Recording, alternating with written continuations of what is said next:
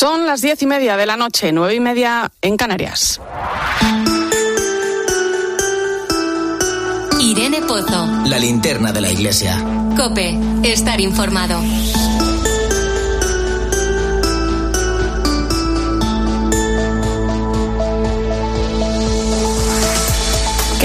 ¿Cómo estás? Esta semana mm, he tenido la oportunidad de conocer de cerca los datos del informe sobre exclusión y desarrollo social en la Comunidad de Madrid, elaborados por la Fundación FOESA. En enero de este año se presentaba el informe que hacía referencia a los datos de toda España sobre la situación en 2021. Y desde entonces las cáritas regionales vienen ofreciendo una información más detallada de lo que se vive en cada uno de sus territorios. No me voy a parar en los datos que ya conocimos en su día y que son demoledores, pero sí en las consecuencias que la pandemia ha traído consigo, como la tensión que ha sufrido la actividad económica o el empleo. Ahora la situación actual con la guerra de Ucrania vuelve a poner a las familias en una situación de incertidumbre sobre el futuro. Ahora vemos más claro que las consecuencias de todo lo que venimos viviendo son a largo plazo. Las ayudas, por tanto, deben ser sostenidas en el tiempo. Estamos en un momento que requiere de respuestas inmediatas y urgentes, pero también de proyectos a largo plazo que apoyen la reconstrucción de un mundo mejor. Hace ahora dos años, al inicio de la pandemia, el Papa Francisco, viendo lo que empezaba a ocurrir en el mundo con la COVID-19, decidió crear una comisión que se pusiera a trabajar en el día de mañana. Razón no le faltaba, y les digo algo que resuena ahora con mucha fuerza. Pienso en lo que viene, en el futuro y en las consecuencias sociales y económicas, decía el Papa. El futuro tiene memoria. Les pido que preparen el futuro para superar el reto al que nos enfrentamos. Pues ahí estamos todos, avanzando en el tiempo hacia ese futuro que nos afecta a cada uno de nosotros y a las generaciones que vienen, intentando buscar signos de esperanza en un tiempo que pone las cosas muy difíciles, pero donde también vemos intentos de fomentar el diálogo y donde la Iglesia, además de los pasos que viene dando en materia diplomática, no se olvida de acompañar a nuestros hermanos desde la fe y rezar para pedir por esa paz tan necesaria que devuelva al mundo la esperanza que tanto necesita. Ponemos el foco en esta y otras cuestiones. Bienvenido a la linterna de la iglesia. Te saluda Irene Pozo en este viernes 18 de marzo. La linterna de la iglesia. Irene Pozo. Cope, estar informado. Como siempre ya sabes que puedes acompañarnos con tus mensajes a través de las redes sociales. Estamos en Iglesia Cope en Facebook y Twitter, hoy con el hashtag Linterna Iglesia 18M.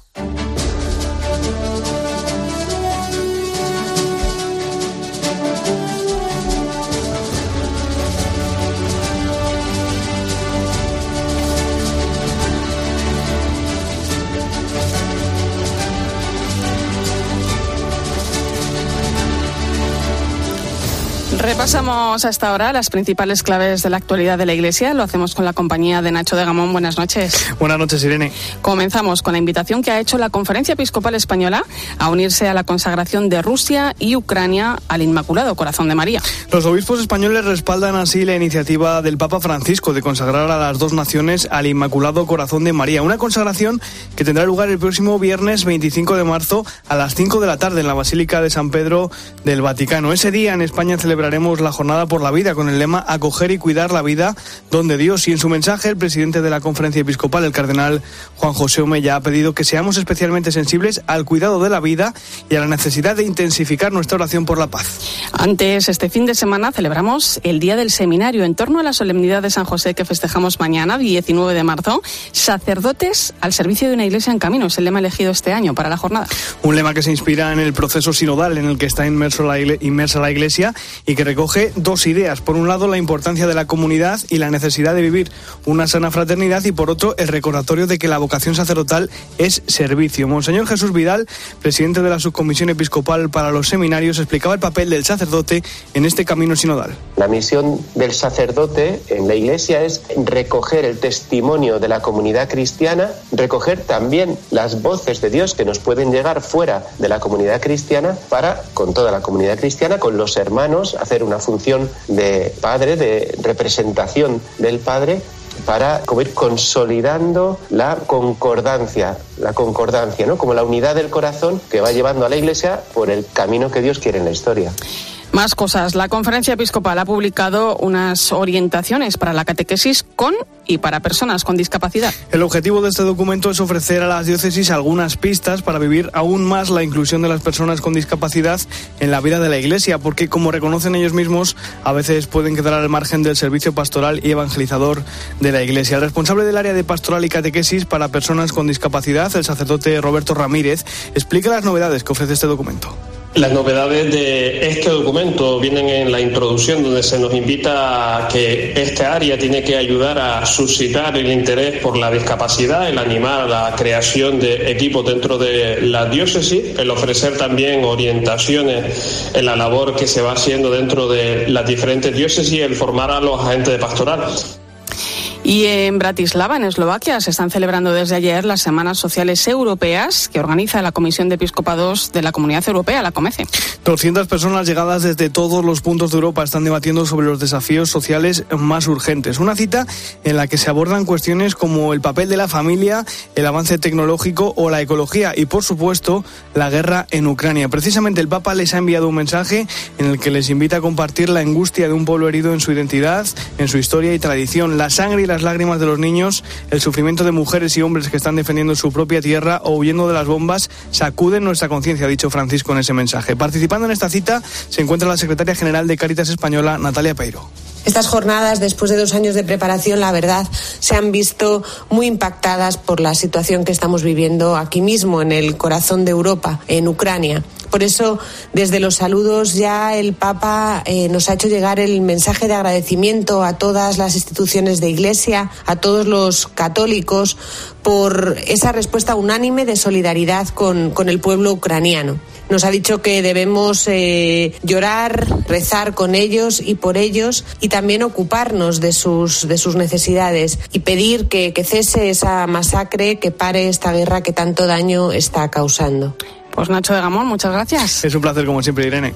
Ponemos el foco ahora en nuestras diócesis y comenzamos en Orihuela, Alicante, donde se está preparando un gran simposio sobre la familia y la vida que se va a celebrar la próxima semana.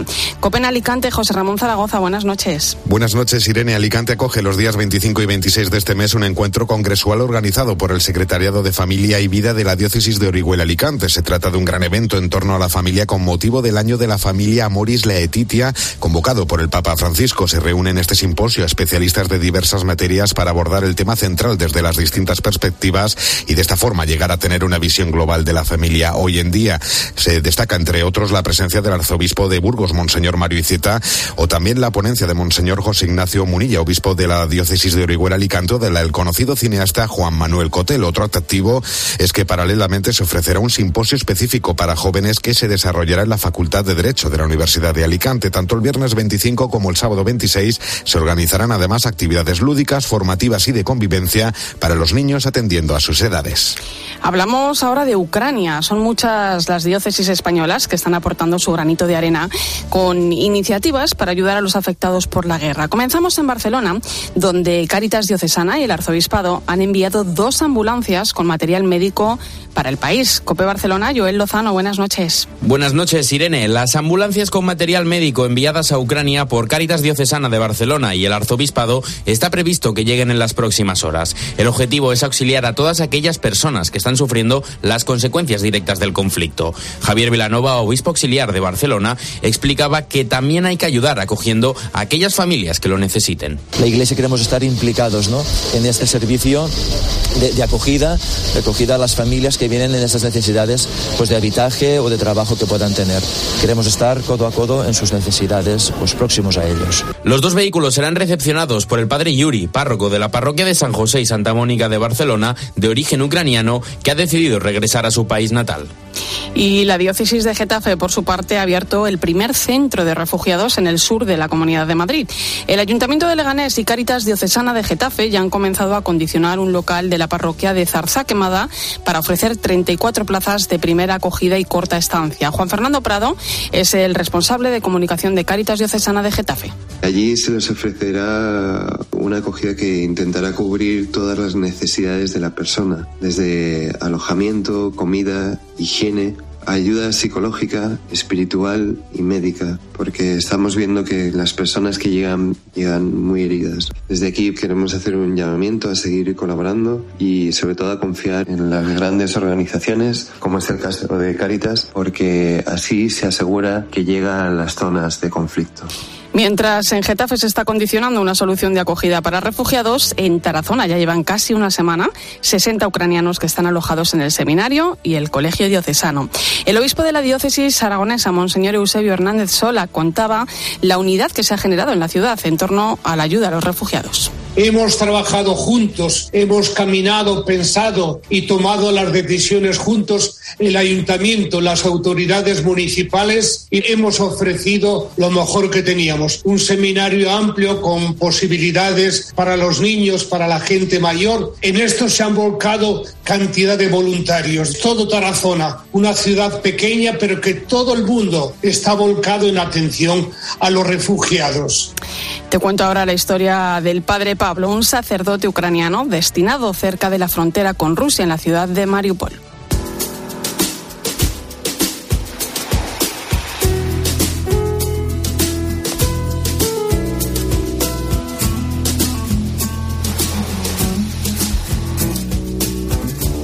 Durante semanas nadie pudo ponerse en contacto con el padre Pablo, un joven sacerdote católico nacido en el oeste de Ucrania. La ciudad en la que llevaba destinado desde 2011, Mariupol, en la costa suroriental a 100 kilómetros de Donetsk, fue uno de los primeros objetivos militares de Putin para hacerse con el control de la región. El ataque a Mariupol comenzó en los suburbios del este de la ciudad.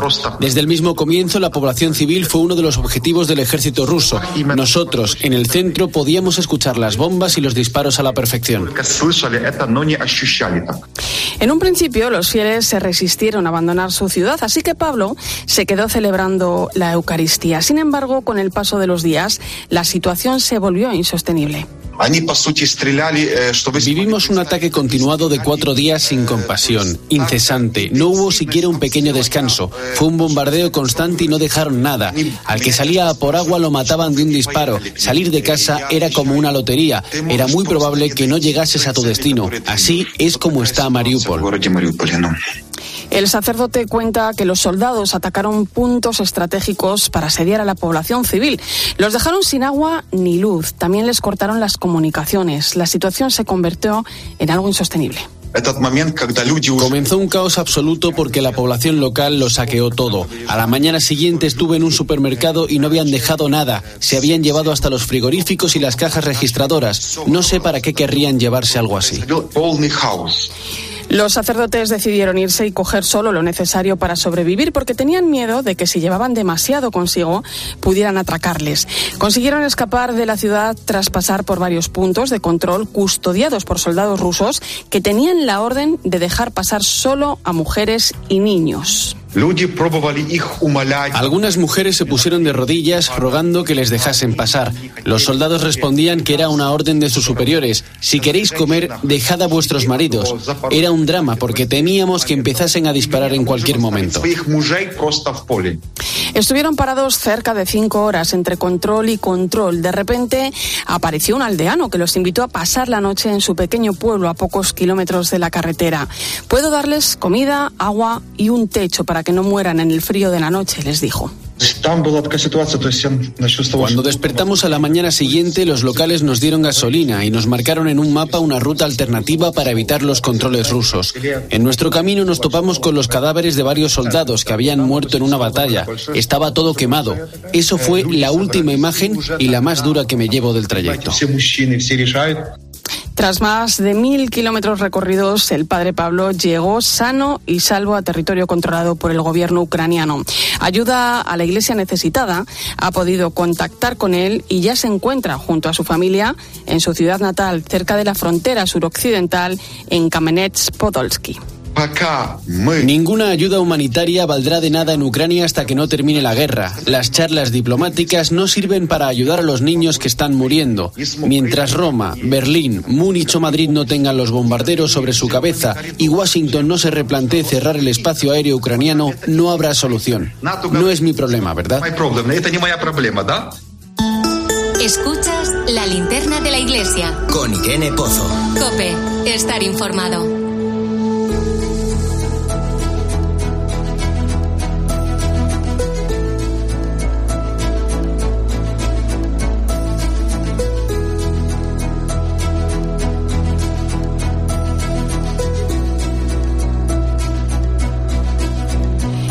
Ya sabes que mañana celebramos el Día de San José. Por cierto, felicidades a todos los padres. También es el Día del Seminario, una ocasión para pedir, dar gracias y mostrar nuestra cercanía con los seminaristas, sus formadores y las vocaciones sacerdotales. Los datos en el curso 2021-2022 nos dicen que tenemos actualmente cerca de 1.900 seminaristas entre mayores y menores. Uno de ellos se encuentra en el Seminario Diocesano de Pamplona Tudela. Se llama Manu Torralba. Tiene 27 años y está en su tercer año. Buenas noches, Manu. Buenas noches. Tercer curso en el seminario, pero antes de dar este paso estudiaste medicina. Aunque eres muy joven, yo no sé si eres de vocación tardía o, es que te resistías a escuchar lo que el Señor quería de ti. ¿Cómo fue ese proceso, Manu? Bueno, pues más, bien lo, segundo. Eh, antes de entrar en, en la carrera, eh, bueno, un sacerdote que me conocía desde pequeño ya, ya había dejado la pregunta en mi interior, ¿no? Eh, pero eh, es verdad que, entraba en medicina con mucha ilusión, con muchas ganas, y durante la carrera, pues, pues bueno, tuve ese interrogante, pero lo apartaba, ¿no? Porque decía, bueno, que, que esto me lo preguntó aquel sacerdote, ¿no? Si me había planteado alguna vez ser cura, pero pero ahora que ya estoy en medicina y tal, pues esto también es un camino muy bueno, ¿no? Y estoy contento. O sea, y muy vocacional también. y muy vocacional, eso es. Eh, pero, bueno, pues al final el Señor revuelve, ¿no? Y, y te va llevando a, a la verdad de tu vida y al final de la carrera fue cuando bueno, pues pues sentí que, tenía que, entrar en esa pregunta no y, bueno y así lo hice y, aquí estoy. Oye imagino que en tu casa esperaban eh, un doctor en la familia no cuando llegas y dices quiero ser sacerdote cómo se toma la noticia bueno en casa y en tu entorno ¿no? también los amigos Sí, eh, bueno, pues la, la, frase así fácil es doctor de cuerpos y de almas, ¿no? Como San Lucas.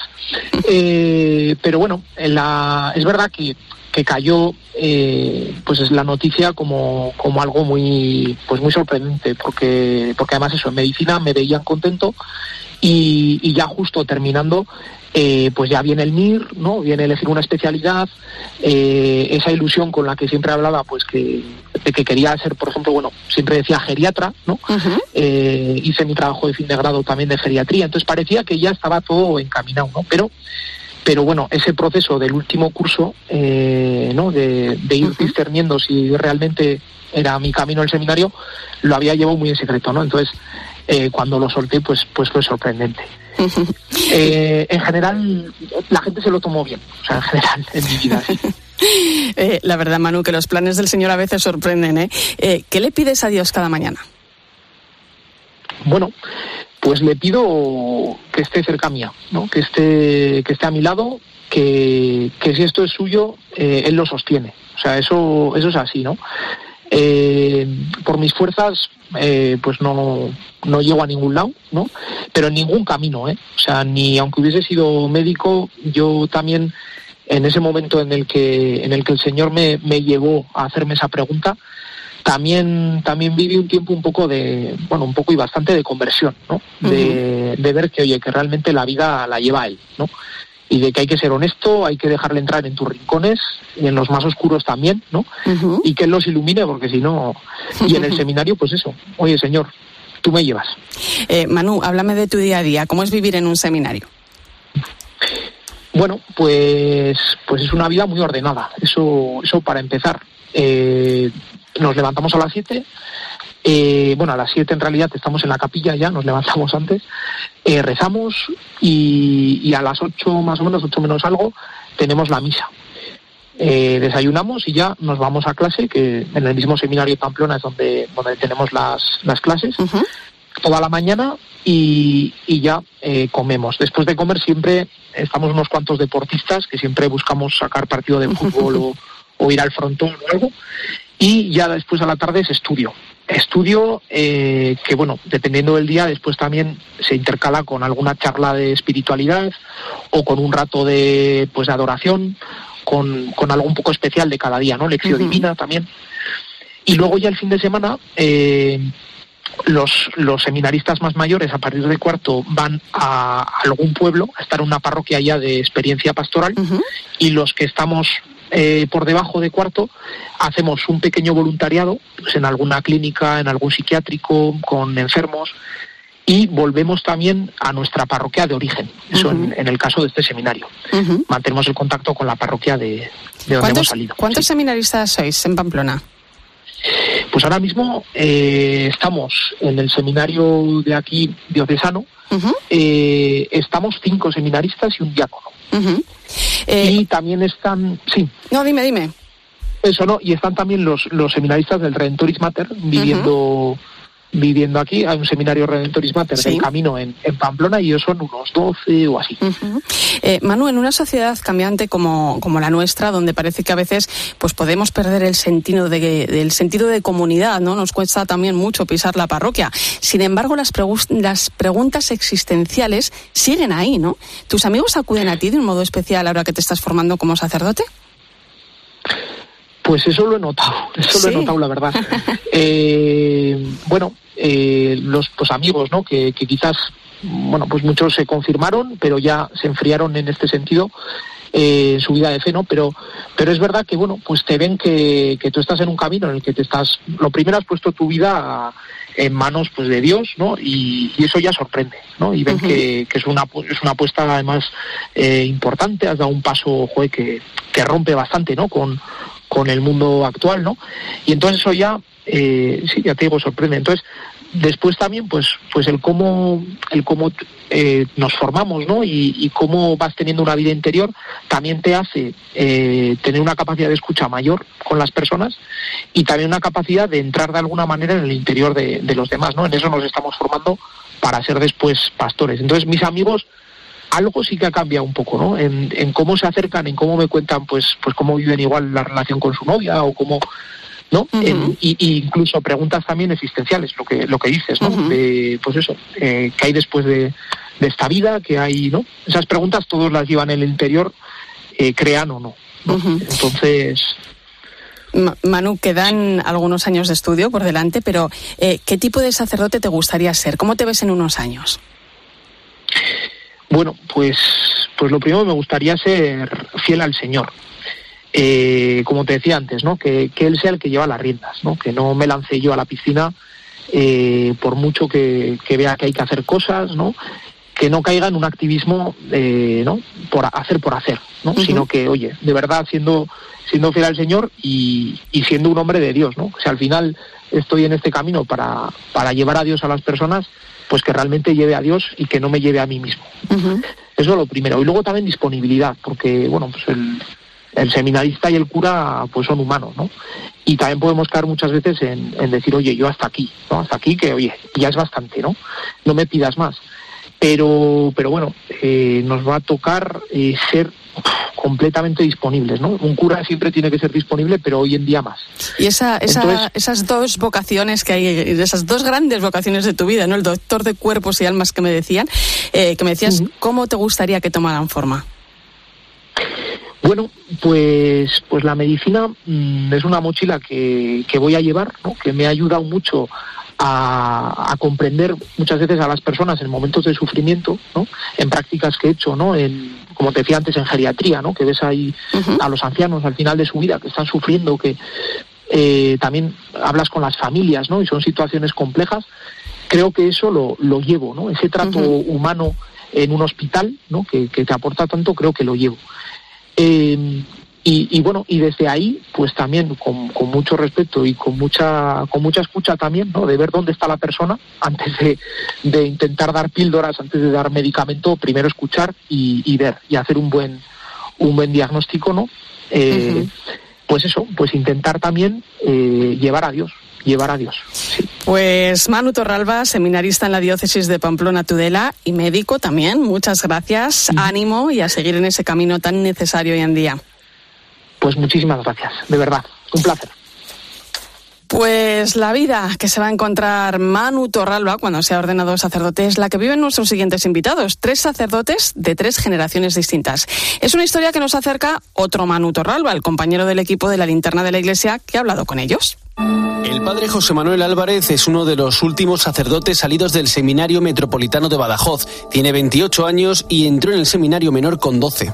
Yo en principio no llevaba ningún planteamiento. Ha sido más bien a raíz del estudio en bachillerato, que nos empezaron a hablar un poco del futuro. Y la verdad que me lo empecé a plantear de manera muy sencilla. Después empezó a complicar un poco más la decisión, pero pues fui decidiendo que era mi camino. Los sacerdotes millennials salen del seminario con una nueva forma de ver el mundo, con nuevas ideas y apostando por las nuevas formas de comunicación a través de Internet. Hay que darse cuenta, porque es un hecho palpable, que a día de hoy tanto la juventud como no la juventud está inmersa en ese mundo. Un mundo además que a mí me gusta. Es un ambiente interesante. Bien usado es una buena herramienta. Se puede llegar a muchísima gente sin darse cuenta.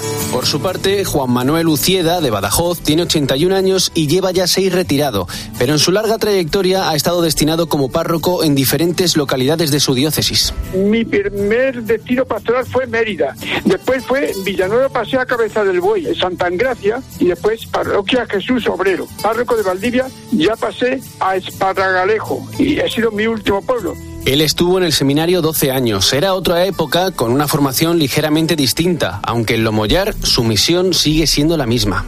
Cinco años de humanidades, tres años de filosofía y cuatro de teología. Total, 12 años. En mi curso, que entramos de niño, con 12 años, en el año 52, pues entramos setenta y tantos y salimos 11 curas. Alguien que conoce a ambos es don Manuel Fernández Rico, de Campillo de la Llerena, 50 años y media vida de sacerdote en su diócesis. Cómo el seminario se ha ido adaptando también a la realidad del mundo, cómo ha primado toda esa experiencia de convivencia con otros chavales que tenían la misma inquietud. Eso es exactamente igual. ¿Qué ha ido configurando? Pues también el mundo, que también ha ido pues haciendo que esas vivencias pues sean algo más distintas. ¿Qué pasa? Que no es lo mismo pues ni, ni la iglesia de hace 50 años, ni el mundo hace 50 años como es el de ahora. El padre Juan Manuel, desde la experiencia, manda un mensaje a todos aquellos que siguen estudiando en los seminarios de España y los que comienzan su ministerio. Valía la pena ser cura en mis tiempos, pero hoy también sigue valiendo la pena, rotundamente que sí, que lo mejor que me ha pasado en mi vida ha sido ser cura, al servicio del reino de Dios, sobre todo desde la perspectiva del mundo obrero, del mundo por los pobres, que nunca lo pierdan. Tres sacerdotes de tres generaciones diferentes que se ordenaron en tres momentos distintos de la historia reciente de nuestro país. Tres testimonios para celebrar mañana el Día del Seminario. Enseguida llegamos a las 11 de la noche, las 10 en Canarias. Hablamos de Ucrania y analizamos el papel de la Iglesia en el conflicto. Esta semana se han producido nuevos movimientos diplomáticos por parte de la Santa Sede. Recuerda que estamos en Iglesia Cope, en Facebook y Twitter, hoy con el hashtag Linterna Iglesia 18M.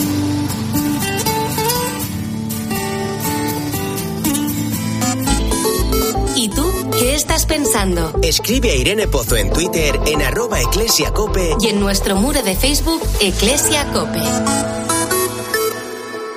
¿Hasta dónde están dispuestos a llegar los transportistas con su huelga? ¿Qué alternativas le quedan a los agricultores, pescadores y ganaderos? Nos tenemos que acostumbrar a ver las estanterías de los supermercados cada vez más vacías en los próximos días. Nosotros pues hasta que aguantemos con lo que tenemos en el comercio, porque tampoco vamos a abrir la tienda solamente con un kilo de plátano. Este lunes a las 4, la tarde de Cope con Pilar Cisneros y Fernando de Aro viaja hasta Galicia, una de las comunidades más afectadas por la huelga de los transportistas. Venir aquí es comprobar de primera mano una realidad que se suma a las consecuencias de la guerra de Ucrania. En la radio, que todo pasa de lunes a viernes de 4 a 7 en la tarde de Cope con Pilar Cisneros y Fernando de Aro.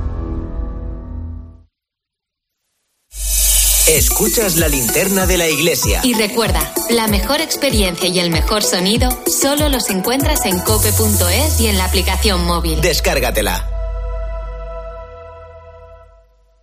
Viaja con Costa, ahora con excursiones incluidas desde 699. Sí, ya. Y luego te cobran todo como extra. Comidas, aperitivos, hasta el zumo de frutas. ¿Nunca has viajado con Costa? Pues no. La oferta Super Todo Incluido sí incluye todo. Comidas, bebidas, tasas de embarque y excursiones. Llámanos gratis al 900-293-254. Costa, believe your eyes. Subir por las escaleras al 39 piso de tu oficina para hacer ejercicio.